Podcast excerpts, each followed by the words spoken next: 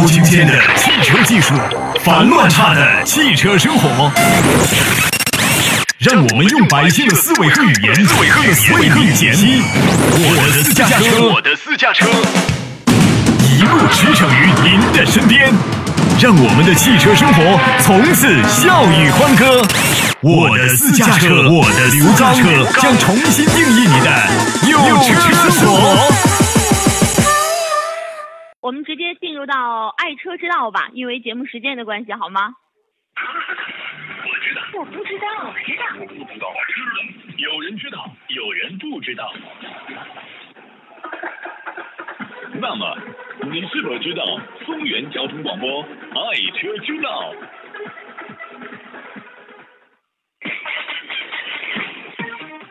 好，听众朋友，那么接下来的时间呢，我们就走进今天的爱车之道的这样的一个环节当中。那么在今天的爱车之道的环节当中，我们跟大家呢共同来聊这样的一个话题，呃，算是一个老话题，也算是一个新话题啊。老话题老在呢，我们今天的这个话题啊，跟大家共同来聊一聊双离合的这个变速箱。双离合的这个变速箱，现在来看的话，大家对它呢已经不是很陌生了。呃，这是一个老话题，新话题呢，我们再来关注一下双离合变速箱，并不是大家呃一味认知的这个大众的这种 DSG 的。那么咱们在今天跟大家呢共同来呃这个起底一下，都有哪些双离合的变速箱？首先呢，咱们得一个一个来说，什么是双离合变速箱呢？手动挡汽车，大家在换挡的过程当中，离合器在分离和结合之间存在着一个传递的暂时的中断现象，就二档到三档中间这块。那么在呃，我们家庭用车的市场当中影响不太大。那么赛车的这种啊速度就需要有一个很快的换挡速度。双离合变速箱原来跟大家已经讲过了，就是从赛车移植过来的，缩短了换挡时间，呃，减少了这种传递的中断现象，同时呢换挡相对来说更加平顺。如果说呢现在来看的话，呃，这种 AT 变速箱相对来说表现的动力性能比较好的话，CVT 又比较舒适的话，那么双离合是结合了它们两个优点于一身的。所以说呢，双离合变速箱比手动变速箱又多了一块离呃离合器，双离合嘛，呃，而且呢，跟大家原来说过，呃，分为呢两个离合器控制呢这个呃一个奇数档一个偶数档，一三五七二四六倒档是这样的来进行这个分配的。那么双离合可以通过呢输出动力到不同的齿轮上，然后呢通过变速箱的这样的一个档位的咬合，然后把动力输出出来。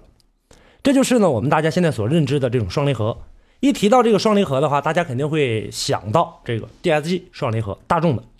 那么大众的呢，这个变速箱呢也叫呀，也叫呢这个 DQ 二百这种啊双离合的变速箱，它的一个结构原理相对来说呢，呃，大家也是比较了解的了，跟大家呢这个简单的来说一说吧。呃，双离合这种 DSG 的，它的和齿轮箱在工作过程当中呢，啊干的活呢比较累，负责传递动力。还有一个呢，这里面有一个滑阀箱，这个滑阀箱是干嘛的呢？跟大家来说，它是自动变速箱当中控制油路的一个啊一个系统，里面有很小的这个阀柱、弹簧、钢珠，还有一定电一定数量电磁阀。当然，不同的车不一样啊。呃，把这个变速箱的这个电脑，如果说比咱们这个人的人脑的话啊，那么滑阀箱就是这个变速箱里面的这个心脏。所以说，损坏的过程当中，我们有的时候呢会查看到，经常会看到这个变速箱当中滑阀箱出问题了，就是说变速箱有可能冲击了、打滑了、跳档的时间也不对了，呃，过早或者过晚了，呃，甚至呢这个在使用的过程当中，某一个电磁阀出现问题，产生一些电子故障，这个时候会损坏呃这个变速箱，但是呢滑阀箱还好可以修复。那么它在起到的这个过程当中，呃，DSG 的这种变速箱采用的是这个独立的这种油液系统。齿轮箱用的是普通齿轮油，而滑阀箱用的不一样，用的是什么液压油？这是两种啊，大家记着，不是。所以说，DSG 在换这个变速箱油的时候，建议大家回四 S 店换去，不建议大家自己来进行换。呃，这种呢，呃，我跟大家呢说的这个变速箱里面，它都有这个双离合器，双离合器的结合和分离呢是通过这个两个拨杆来实现的。这个拨杆又靠靠啥来进行实现呢？它是靠这个液压系统。这个时候呢，液压呢通过这个。呃，变速的这个速度的这样的一个掌控，或者说电脑的一个控制，然后呢，推动这两个拨杆来进行的这个负责切换啊，一三五七档或者二四六倒档，就这样的一个过程。那么滑阀箱呢，通过呢电磁阀控制这个液压油的流向啊，这种流向速度，然后呢推动液压停杆，呃，跟这个双离合结合分离，就完全基本上都用它来进行控制。所以说滑阀箱整套系统相对来说比较紧凑的。呃，在使用的过程当中，电磁阀液压控制系统响应非常高。呃，大家是否还记得以前电压计出现问题的过程当中，一般都是呃，一个是电脑软件系统，一个是呃这个液压油的问题。那这个问题在哪儿呢？就在这儿呢。呃，跟大家呢这个今天也算普及一下。呃，出现的问题出现在哪儿了？就是因为呢这个呃液压的这个动力的过程当中来回传输的时候，呃出现了这样的一个故障。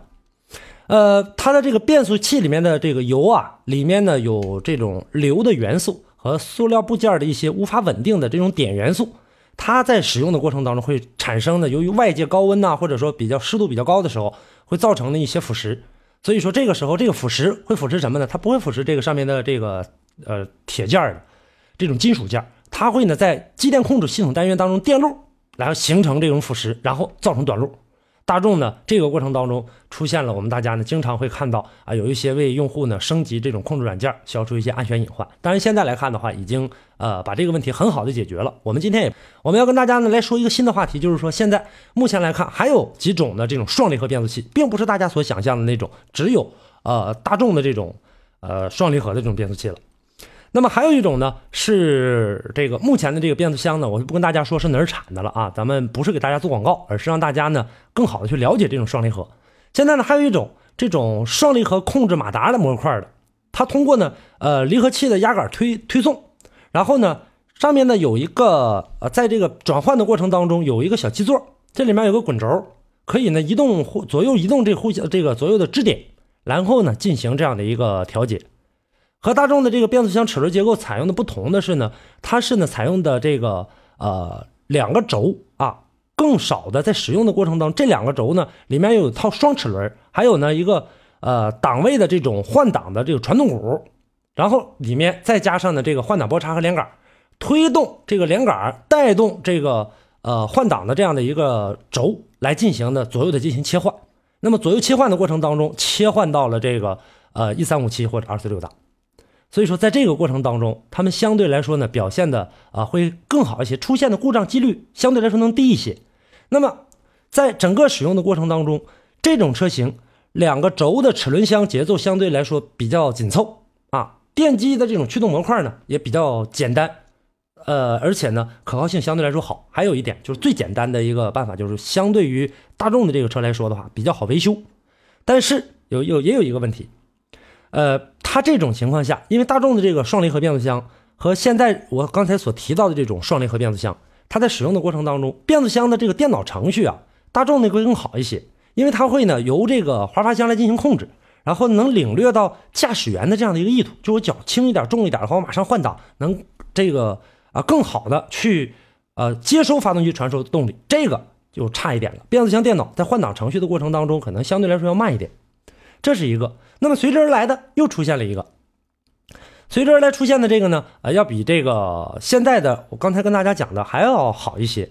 呃，目前的这个变速箱呢，就是说，呃，采用的这个换挡模块是靠电机来进行驱动的。那么这个电机驱动是如何来进行驱动呢？它在呃使用的过程当中啊，通过呢这个双离合的换挡模块上面放了两个呃这个步进电机，分别控制两个离合器的结合和断开。跟液压这个比呢，还要更可靠啊，可靠性更高，维护呢也相对来说方便了。这有一个里面呢，大家打开变速箱之后呢，你会看到这个变速箱啊上面有一个在外部有一个离合器的控制执行器，然后呢控制里边两个步进电机，呃，然后呢里面还有一个离合器的这个呃控制推杆，电机啊驱动推杆，推杆前端连接的是这离合器的控制拨杆，进行的这个离合器的断开和结合。左右的来进行这个互换，那也就是说，我们现在来看的话呢，通过啊这种电脑程序，然后呢控制通过控制模块来进行的这个改变，呃换挡拨叉呢也是采用的这个电机控制，所以说呢这个变速箱里面相对来说呢构造简单，但是呢呃又相对来说比较复杂，可能听起来很矛盾，但是跟大家细讲一下，它就不是很矛盾了。换挡拨叉采用的是电机控制，里面一共四个电机，控制八个档位来实现呢这个。呃，换挡的这样的一个速度，和这个液压比的话，就是我们说的这种液压油来进行推动的这种，它里面没有，里面控制的什么呢？的有这个油，但是是这个变速箱油啊，跟这个液压油是又一码呃又一回事了。它里面有一个控制器的离合拨叉，还有一个电机丝杆，还有一个离合器的控制步进电机，还有一个呢离合器的控制这样的一个推杆，它在干嘛用呢？当速度起来的过程当中，离合器的控制波叉来进行这个左右的进行改变，改变控制离合器的步进电机，这两个电机哪个呃切开哪个结合，就是这样。换挡波叉呢，用这个电机控制，一共四个电机嘛，分别独立控制不同的两个档位波叉，来实现的这个呃换挡，或者说呢这个呃结合和分离，这样来说比较好一些。呃，整个呢在使用的这个过程当中啊，这种呃双离合的变速器和传统的这种呃六速啊或者几速的这种呃自动变速箱来比的话，换挡速度提升更快，七个档位的这个或者说八个档位的这种传动比范围能够比原来还要提高。所以说现在来看的话，呃，这种变速箱啊，双离合的变速箱跟我们大家所熟知的这种变速箱是不一样的。那么跟大家呢再来说一下，就是目前的这款变速箱，它的控制模块呢采用的是电机驱动，和液压驱动来进行比较的话，可靠性可能会更高，维护上也会更方便。现在呢，这个车呃已经出来了，具体哪个品牌呢，不跟大家来继续这个详解了啊，呃，免去呢广告的这样的一个嫌疑，跟大家呢来。告诉大家这种变速箱是什么样的一个情况，跟大家就了解到这儿。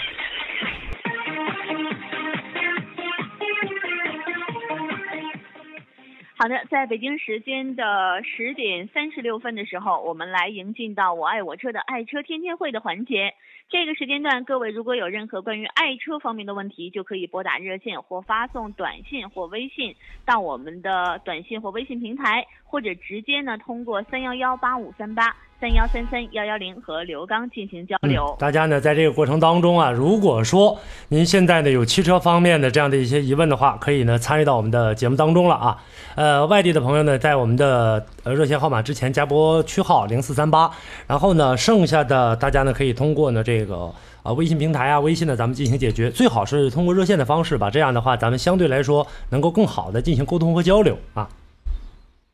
嗯。好，那么在这个时间段，我们等候着收音机前的听众朋友打进的热线电话。呃，首先呢，我们先来关注一下，在等待热线的过程当中，我们来关注微信平台当中或短信平台当中朋友们发来的一些问题。好，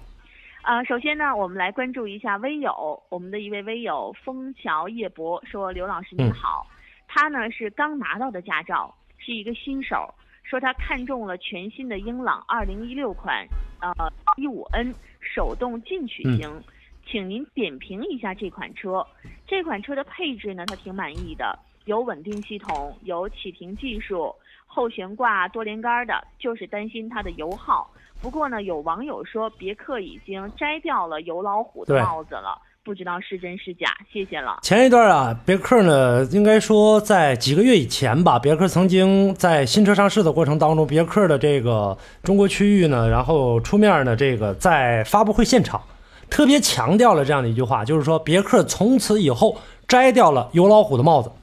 但是啊，跟大家来说，在同级别车型当中，它的这个呃油老虎的帽子还是要有的。肯定是在同级别当中，这个油耗是要高一些的。呃，另外呢，咱们就来单来说这个英朗的这个幺五 N，一点五自然吸气的这样的一个发动机，表现的这个动力啊很平常，不是说特别的好，而且呢相对来说也挺肉的。呃，这款车呢，就是说你在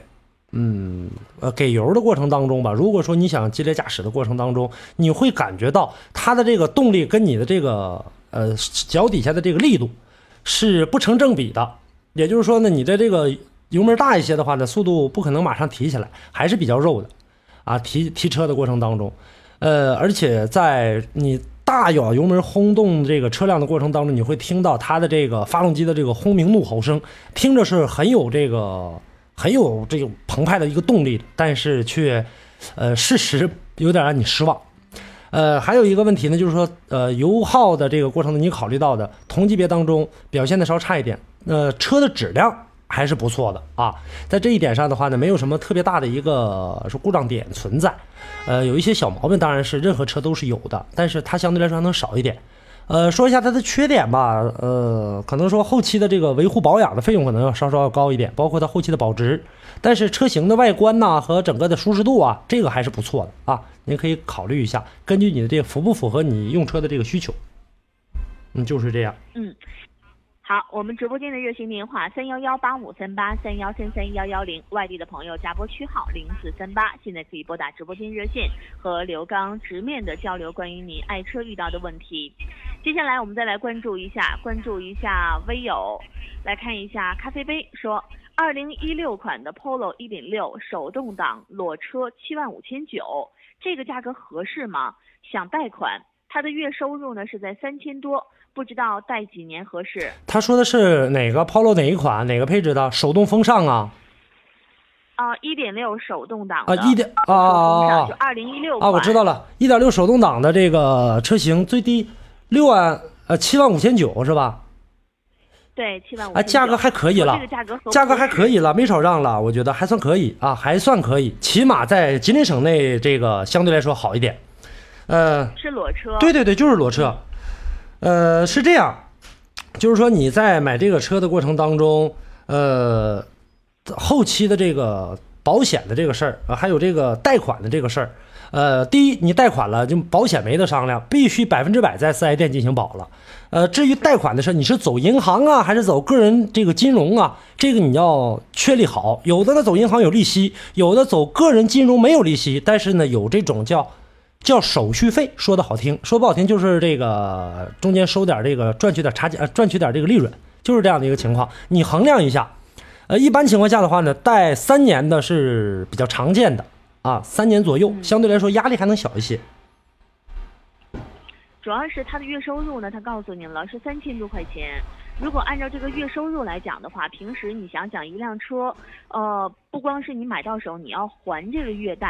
它每个月附加的还有很多的费用。那你比如说保养啊，或者是烧油啊，那平时你还得生活，对对对对对啊，考虑的。所以说这个要尽量在三年左右是最合适的。对呀，你这样的来看的话呢，就是说，但这三年当中也有弊端，小莫，你可以考虑一下，就是说，你这三年当中，比方说啊。说贷一年，我有贷一年的，贷一年的话，我就这一年，不然的话呢，你也得这一年就是第一次买新车，一般四 S 店的保险不会让你跑了的。你不在这保的话，比方说七万五千九，好，你不在这保是吧？七万八千九，这台车最低价三千块钱，涨三千，那这三千块钱你在外面保养的话，你里外一算的话呢，说外面的这个呃保险费用可能说五千，四 S 店呢可能说五千五，你这么一算的话，五百块钱差五百块钱差距，但是车价涨了三千，你看你算哪个合适？是吧？还或者说，可能四 S 店跟这个外面的保险可能价格也都一样，啊，也都是五千，那你又里外里又涨了三千，所以说第一年保险基本上在四 S 店保了，四 S 店的中间的这个返点相对来说呢能够更多一些，它能赚点利润。呃，反过头来呢，如果说你要三年的话，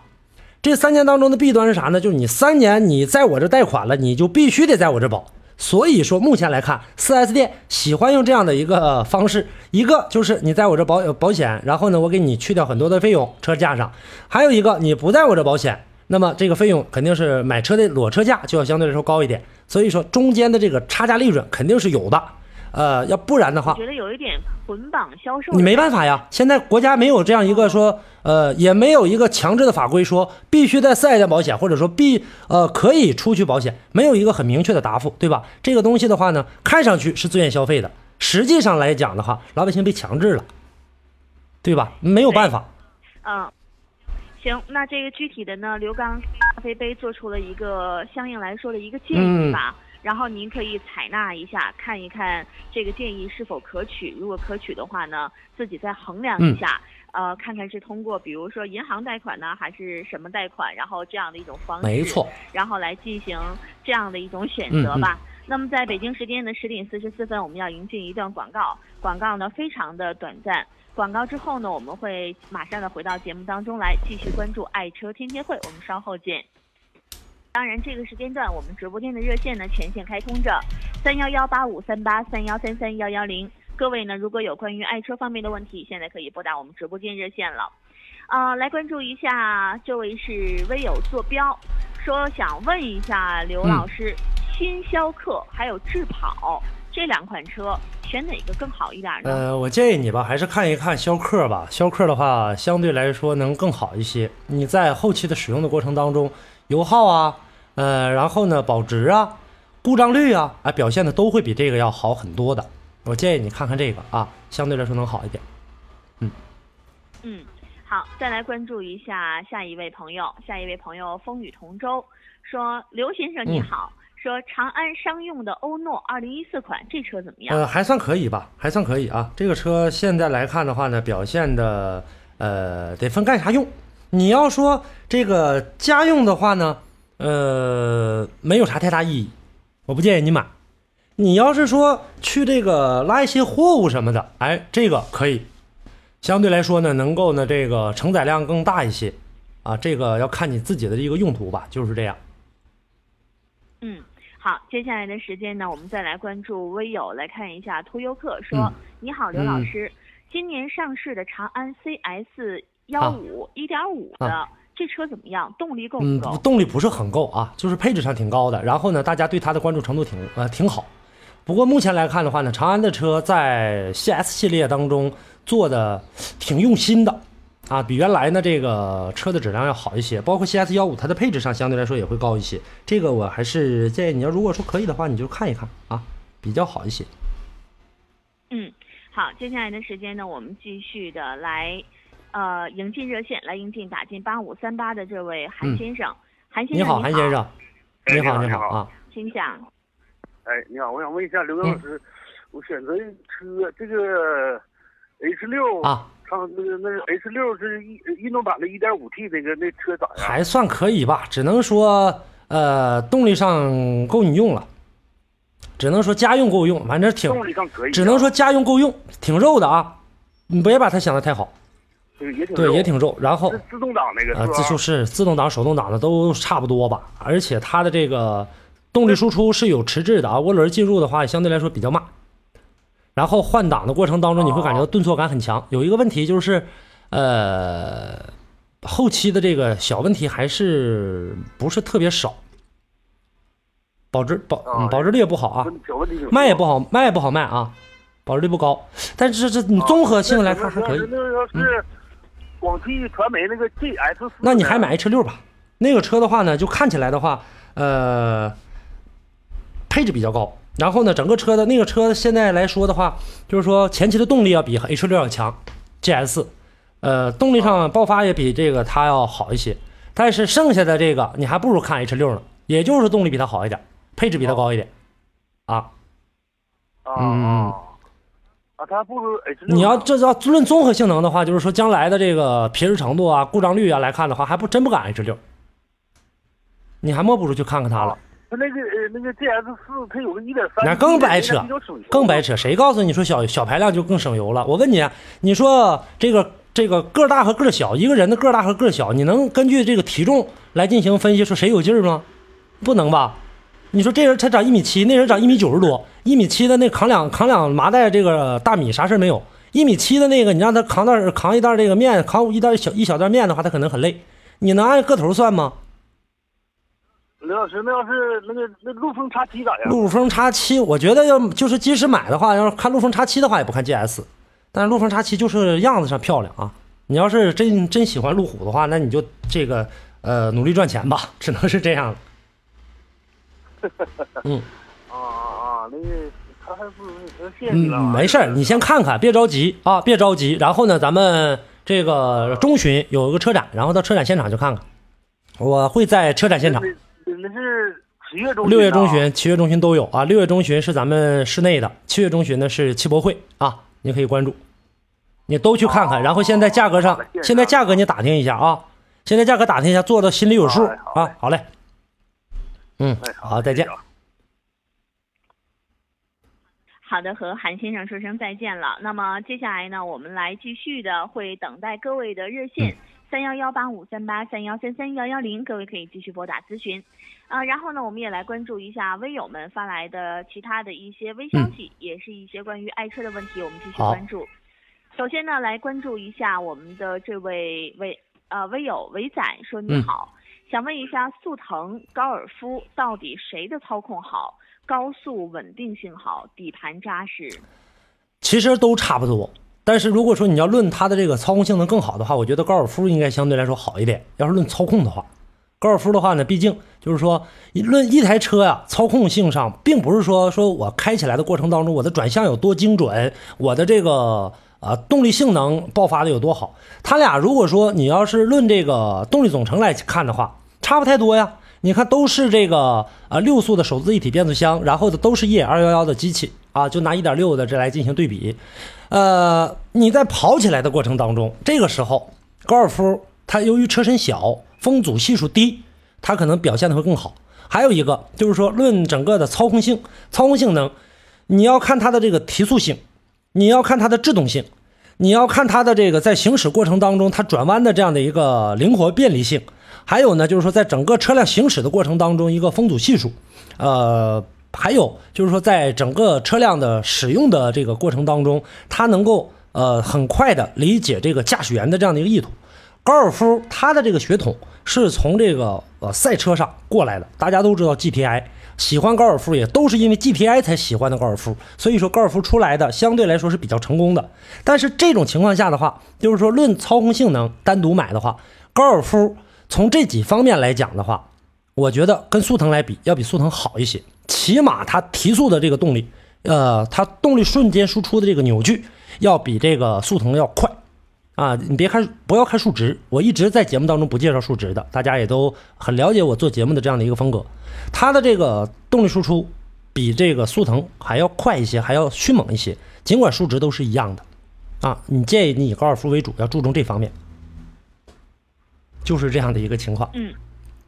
好，接下来我们来继续的关注我们的微友，其他朋友发来的消息，来看一下，这个是北风，北风说刘老师，他想问一下奇骏和途胜这两个车对比怎么样？他在城市开，嗯，城市来开的话，我建议你，如果这种情况，你看看途胜，我倒挺建议你韩系车的。这个途胜的话，呃，从空间上，从这个豪华程度上不输给奇骏呢，但是它从这个呃脱困性能上来看的话，它可能是赶不上途胜。途胜毕竟。它定位是一款城市 SUV，但是呢，它有多少有一些越野的血统，呃，血统不是很纯，不是很纯的话呢，它在呃有这个血统的过程当中，你开起来的话，你会感觉到它的这个舒适程度没有奇骏啊，没有这个这个呃途胜表现的好，所以说我倒建议你就看一看途胜吧，相对来说能更好一点，而且呢，呃，奇骏在动力输出上可能是比途胜要呃奇骏要嗯平顺一点，但是。途胜之所以能动力提升比这个奇骏要快的话，也正因为它的六速手自一体。而且我建议你啊，要买就买二点零的，不要买一点六 T 的啊，这个没有意义。就是这样。好，接下来呢，我们再继续的关注关注一下我们的其他微友啊。我们直播间的热线依然还在全线开通着，三幺幺八五三八三幺三三幺幺零，各位可以继续拨打。来关注微友风一样说，刘刚你好，请问一下宝沃 XB7 这车现在大家对这个车关注程度非常高啊。目前来看的话呢，这个车市场保有量并不是很大，我不太建议大家去买它，而且价位也不是很低。它这个动力性能没得说，宝沃的这个车出来之后的话呢，你会感觉到，呃，它的动力性能都很好，从各个方面。但是，呃，后期的这样的一个故障情况、维修便利的一个保养性。二手车的一个保值率，你要考虑到，不要考虑到一时之痛快。就是说，现在我买的过程当中，哎，这车特别的好，然后买完之后的话呢，呃，相对来说这个很另类，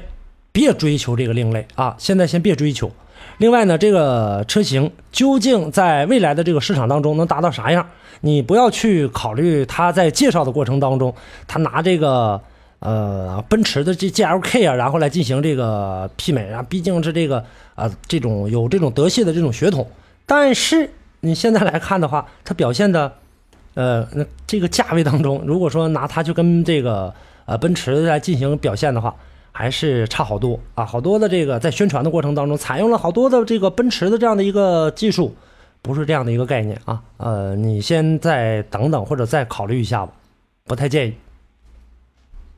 嗯，好，那么接下来我们再来关注一下微友张红说：“你好，刘老师，广汽三菱的帕杰罗劲畅和江铃福特的撼路者，从质量、毛病、配置、油耗、后期保养和保值方面考虑，选哪个比较好？谢谢了。”呃，再重复一下这车呗。啊，一个是广汽三菱的帕杰罗劲劲呃帕杰罗啊啊劲畅啊啊帕杰罗劲畅。还有江铃福特的撼路者，撼路者这台车呢，我看你要要求哪方面？我觉得你在选择这两台车的过程当中，你应该是考虑到了这个呃越野性能啊，你可能是在这一方面上有所这个考量。我倒觉得吧，在这样的一个价位当中，你要是这种选择的话，你去看一看这个福特的这个这个撼路者。福特这个撼路者呢，虽然说呢，它的这个动力上并不是说特别的强悍，但是它对付这种极难险重的道路，应该还算是比这个劲畅要，呃，算应该说厉害很多。这样说的话比较通俗易懂吧。呃，它的这个动力性能和动力输出的话呢，相对来说表现的会更好一些。还有一个呢，就是说它对付这些不好的路段，它的这个承载能力要比这个劲畅要强很多。你还是以撼路者为主吧。嗯，好，接下来呢，我们再来关注一下，呃，微友然德利说，刚哥你好，我想买车，喜欢手动挡的，我现在的年龄呢是三十男。备选车型卡罗拉、风范、歌瑞，帮忙选一下呗。风范、卡罗拉和歌瑞，我建议你吧，你看一看以卡罗拉为主，毕竟空间相对来说能大一点。然后呢，其次你再去考虑这个这个这个啊歌瑞，呃歌瑞的话空间能大一点。如果你不差空间的话啊，说这个价格上不想花太多，那呃 OK，直接就是风范啊，风范的这个底盘紧凑程度比格瑞还要好，以风范为主。如果说你插在空间上了，那这个卡罗拉绝对是你的一个首选，是这样。嗯啊，刚才看差行了啊，这是微友小佳问的，我们来看一下这个呃，然然德利问的是另外一个问题啊，但是这个问题已经解答完了，不论是谁，这一听问题就能和自己的对上。然后我们来看一下微然德利问了一个问题，他说了，说 4S 店呢给车系的红布条这个掉颜色，珍珠白呢有两道淡红，虽不伤雅观，但也心里头不得劲儿。希望刘老师，你给我出一个办法，我应该怎么办？哦，这个红布条，红布条掉颜色了，然后把车漆给染了，是吧？这个问题，对，呃，问题不大啊。然后他买的吧，他买的呢，还不是说深颜色的车，他买的是白色，珍珠白的。这白和红的这样的一个颜色的对比呢，它会很有反差。哎，一般。然后，嗯，一般女生就是洗红衣服和这个白衣服的时候都会分开洗，是吧？这个红衣服，红衣服的话，一般如果掉颜色的话，呃，如果真把这白衣服染上的话，一般用什么什么样的东西能把它洗干净呢？漂白水。你可以，你可以呢，这个你可以采纳采纳一下小莫的意见啊，用漂白水洗一下。这个我觉得采纳不了啊，这样会把车身给伤害的。嗯，这样。但是我觉得这个红红布条。像这种有没有什么办法给它修？哎，应该问题不大啊。这个红布条的话呢，就是说你洗几回的话，用这个呃洗车液呀，或者说用一些这个洗车蜡，然后呢进行一个清洗的话，相对来说还能好一点。如果说还洗不掉的话呢，呃，再告诉你一个办法，用一个那叫板油清洗剂。你可以喷在这个车漆上面，但是记着啊，洗完之后的话，一定要这个喷。如果说真把颜色拿掉的话，一定要这个及时的进行处理，及时的把这个板油清洗剂洗干净，不然那上面呢，这个它板油清洗剂也是在石油的这个材质当中提提取出来的，时间长的话，它会往车漆里渗的。渗的话呢，你会呃感觉到你这块的车漆颜色不一样，所以说马上洗干净啊，洗把它红色拿掉之后就开始洗。呃，如果说还洗不掉的话，那很简单，这个找这个汽车的这个钣金钣金修复这地方。然后呢，让他用这个呃蜡给你往下推，啊，轻轻的这个抛一下，很简单，一下就下去了，一点问题没有啊，不用过分的紧张。他那个想把这个就用布料的染料去染车漆的这个颜呃这个燃料的话，这这个这个染料的话不太可能啊，它这个很好拿掉的。然后你把那红布条赶紧拿下去吧，啊。嗯，好的，接下来的时间呢，北京时间十一点钟了，我们要稍事休息一下，迎接一段广告。广告之后呢，会进入到我们的幸运派送的环节。派送之后就是我们的直通二手车了。如果您有任何关于二手车方面的问题，稍后不要错过。好，这个时间我们先稍事休息。